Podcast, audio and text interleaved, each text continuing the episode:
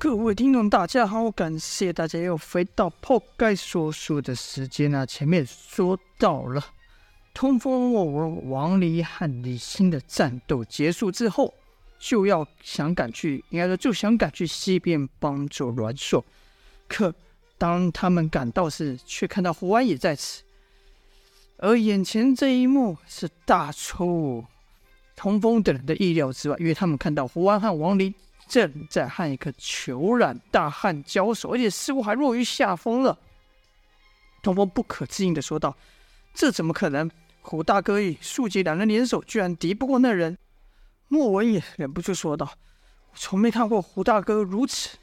原来胡安此时十二把鸳鸯双刀分开当双刀使时，十二又把它组装在一起，像变成一个像如青龙偃月般的长刀啊！”这把双刃刀在胡安手上发挥的几乎到极致了，双刃挥出，形成一道道锐利的锋刀，而且刀锋所到之处都留下深深的伤痕。在胡安大开大合的刀招下，王离等人根本难以出手帮助，除了阮硕，因为阮硕的蜈蚣剑可当鞭使，距离较长，所以可在胡安的刀具外伤人。就看阮硕围绕在。裘冉克和胡安的战斗范围内，时不时出手，在胡安刀招间的空隙处补上那短暂的破绽，或是配合胡安的刀招，在对方可能闪避之处先一步出手，堵住对方的退路。可裘冉克居然仍在两人的夹攻下无伤，就看他使出快刀门的三十六路快刀，刀身罩住了自身，还把。胡安和阮叔的攻击都打了回去，胡安立刻一个变招，使出鬼斧神工，打算以力破快。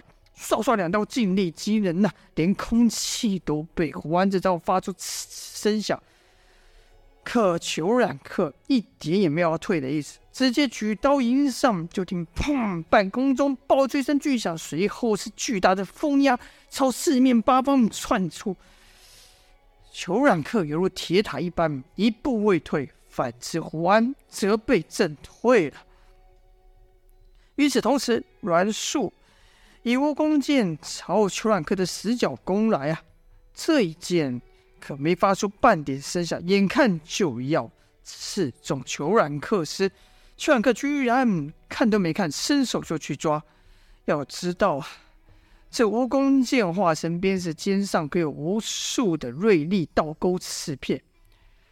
哪知裘冉克这伸手去抓，却没有受伤。原来裘冉克和李信一样，他的双手都有护甲保护。裘冉克拿出蜈蚣剑后，是立刻发力，想把阮硕给拉近身来。阮硕心想：哼，难道我怕你不成？居然不弃剑，朝裘冉克冲去，打算和对方来个近身肉搏啊！裘冉克见状，也不由得赞道：“好，有胆识。”说话间，阮树已到虬髯客身前，就看阮树松手弃剑，使出擒拿手法朝虬髯客攻去。虬髯客居然也使擒拿手法和阮树对敌，就看两人急速快招拆解啊，快到只剩手影可见。眨眼间十几招过去，但双方都没有碰到对方。阮树走的是快速擒缠的路子。虬髯客走的是轻掐抓钩的手法，而且每当阮树要抓到对方关节时，虬髯客都能后发先至。阮树知道对方的功力比他强，自己这一手顶多卸掉对方一个关节，但要是中了虬髯客一抓，只怕性命难保。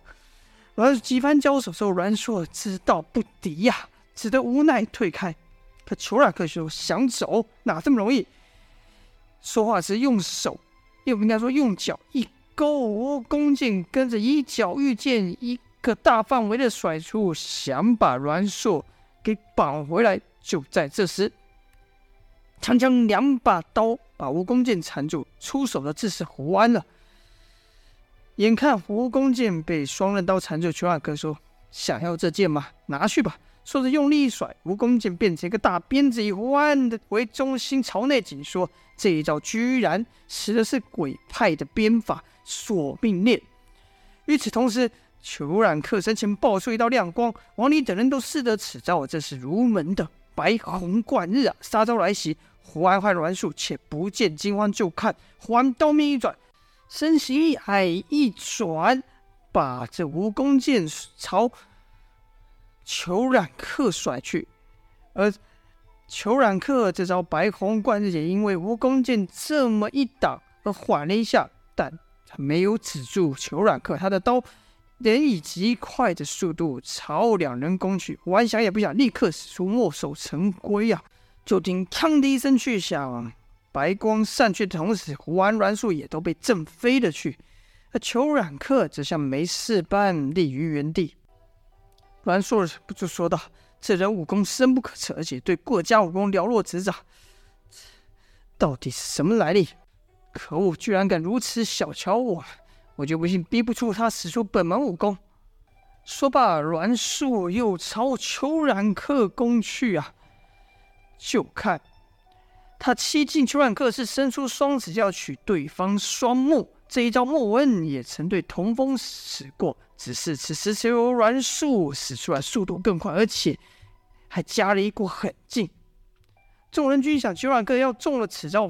应该说非中招不可，哪知虬髯客居然使出同样的招式，伸出两指朝阮树的眼攻去，而且势力更强啊！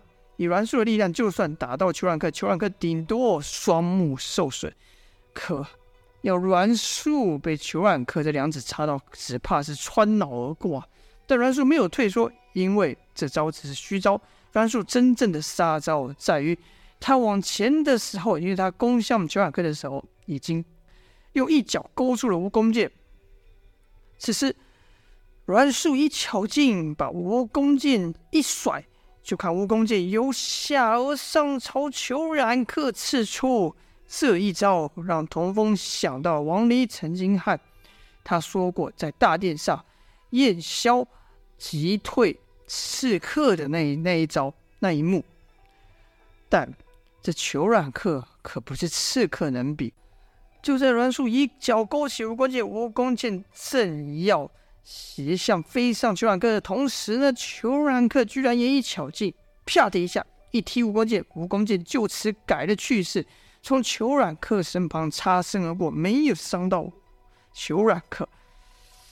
与此同时，虬髯客手肘一沉，砰的一下。打在阮树身上，直接把阮树打得打飞，打倒在地。虬髯客冷笑一声：“班门弄斧，哼，确实是班门弄斧了。”虬髯客刚打倒阮硕，一人人影就从他面前浮上，而且立贯大刀朝他劈下。这人正是胡安呢。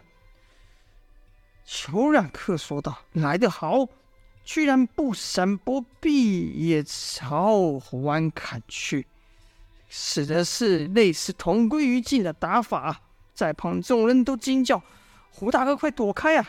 但这不是同归于尽的打法，因为胡安知道虬髯客的刀比他还要更快，只怕他还没砍到虬髯客，自己就先被虬髯客给劈倒了，只得把刀一翻。斜上去打，就砰的一声响，虬髯客的刀招被挡下，可胡安也从半空中被震落。胡安落地之后没有停，立刻抱起完硕退去。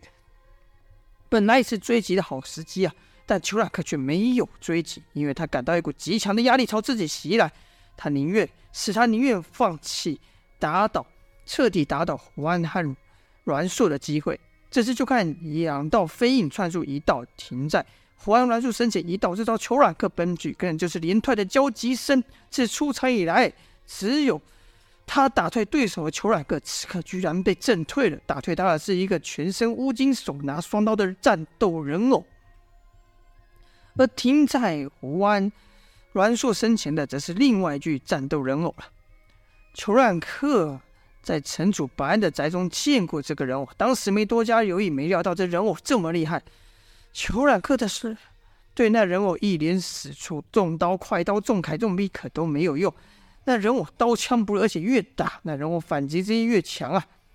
一连退了几下，虬髯客突然发怒说：“给我滚一边去！”双手握刀朝人偶猛力一砍，砰的一下，人偶飞出去了。但童风等人都知道，人偶要落地，势必会更强的力量攻向裘冉克。